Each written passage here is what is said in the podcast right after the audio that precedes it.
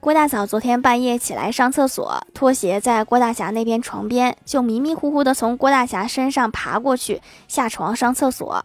完了回来也是按原路返回从郭大侠身上爬回。郭大侠一直都没醒。